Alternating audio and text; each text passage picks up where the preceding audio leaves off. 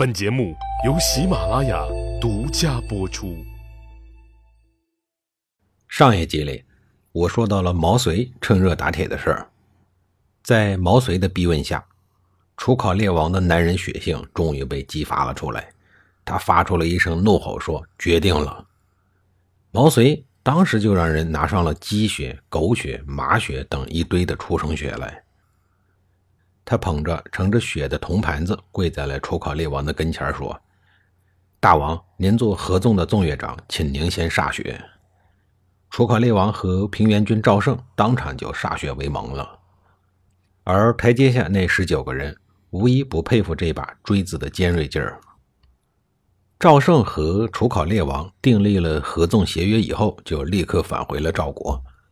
路上，他对毛遂说：“这件事很惭愧。”我再也不说我能识别天底下人才了，于是就让毛遂作为他的座上宾。楚考烈王正被当时的环境温水煮青蛙而不觉醒，六国灭亡必在会秦，只有弱小的六个国家团结起来，一致抗秦才是出路。毛遂知道，唯有唤醒楚考烈王舍我其谁的精神，才有活命的可能。于是他果断出手，达到了主子赵胜此行的目的。受命于危难之时，奉命于败军之际，作为门客，毛遂有忠于主人、为国舍身取义的智慧和胆略勇气，这也是当时流行的“士为知己者死”的道德情怀。毛遂自此流芳百世。楚国出兵救赵国的时候，魏国也已经出兵救赵。但又害怕秦国报复，缩手缩脚的止步不前。等楚军来了，两军合并以后，终于共同打退了围攻邯郸的秦兵，暂时解除了赵国的陷阱。秦国从邯郸撤退以后，稍作休整，第二年，也就是公元前二五六年，立刻对魏国进行了打击报复，占领了魏国的大片领土。而邻近的赵国和韩国在秦军的打击下呈摧枯拉朽之势，毫无还手之力，国土尽失。一时间，各国都震动了。秦军下一步直接建制周王室。这个阶段呢，周朝王室已经无比衰弱了，王室的影响力仅限于王畿，也就是洛阳附近那一小块地方，统治的人口仅有三万多人。但是就这么一点家底，还分成了东周国和西周国两个部分，由东周公和西周公分治这么一点弹丸之地。周王室的亡国之君周赧王居住在西周国内，也就是王城内。当秦国大军压境的时候，周赧王忧心忡忡。这时候，楚国想抑制秦国的进一步扩张，便派人给周赧王送消息，说。楚国愿意助王室一臂之力对付秦国，另外请周赧王利用他周天子的身份，号令天下诸侯，大家一起共同攻打秦国。绝望中的周赧王大喜过望，马上发布了一则通告给各个诸侯王，还说了很多冠冕堂皇的话。总而言之吧，就是动员大家一起攻打虎狼之心的秦国，人多力量大。诏令发出去以后，楚国率先附和，随后是燕国。周赧王心想，自己怎么说也是大周的天子，怎么能一点兵力也不出呢？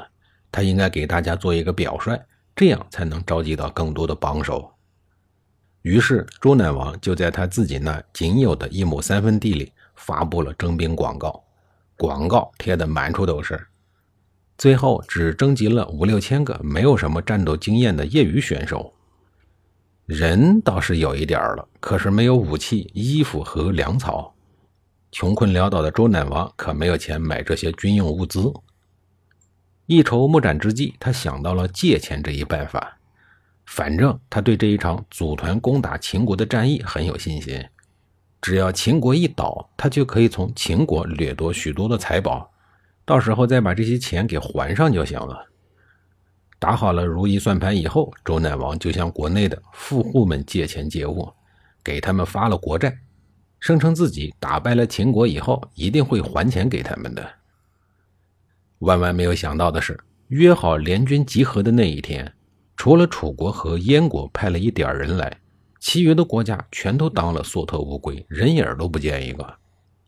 周赧王还体贴地认为，恐怕是大家记错日子了吧。于是，在集合的地点隐阙，也就是今天河南省洛阳市的市南，在那个地方死等了三个多月，结果还是一个人都没有。周赧王等得十分的焦躁，可是又无计可施。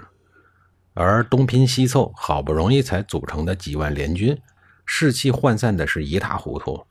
这种情况下去和秦国几十万大军对垒，无异于是自杀呀。最后实在没办法，周赧王和楚国、燕国只能尴尬的退兵散伙了。然而等周赧王回到国内以后，这才想起自己欠了一屁股的债。富户们见周赧王回国了，纷纷拿着国债券来讨债。这帮面临亡国之灾、即将大祸临头的家伙们，从早到晚聚集在宫门外，喧哗不止，声音直接传入到内宫，吵得周赧王是头痛欲裂。周赧王既惭愧又懊悔，又无可奈何，最后只好躲到了宫后的一个高台上避债。周朝人将这个高台称之为陶泽台。也是讨债台，于是因周赧王产生了一个流传至今的成语诞生了“债台高筑”。周赧王大概是最穷的周天子了，恐怕这个世界上还没有哪一个天子能穷到他这个地步。不久之后，也就是公元前二五六年，周赧王在秦国被游街示众，后来被贬为平民，遣返回国。不久，周赧王就抑郁而终了。他的死预告了八百余年的周朝就此灭亡了，而余下的依然固执地保持着一盘散沙的六国，还在做最后的垂死挣扎。秦国灭周王室，不仅表明了秦国统一天下的决心和意志，更显示了秦国已经具备击败东方各国联合进攻的雄厚实力。这一事件给各国造成了深刻的心理威慑。意义非常的深远。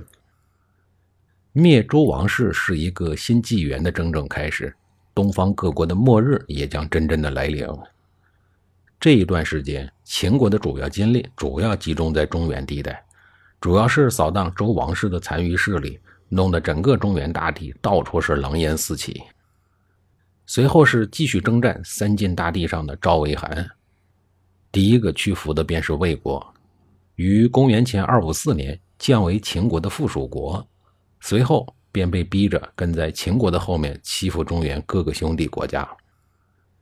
而远离战火的南方楚国，这一期间反倒过上了一小段清静的日子。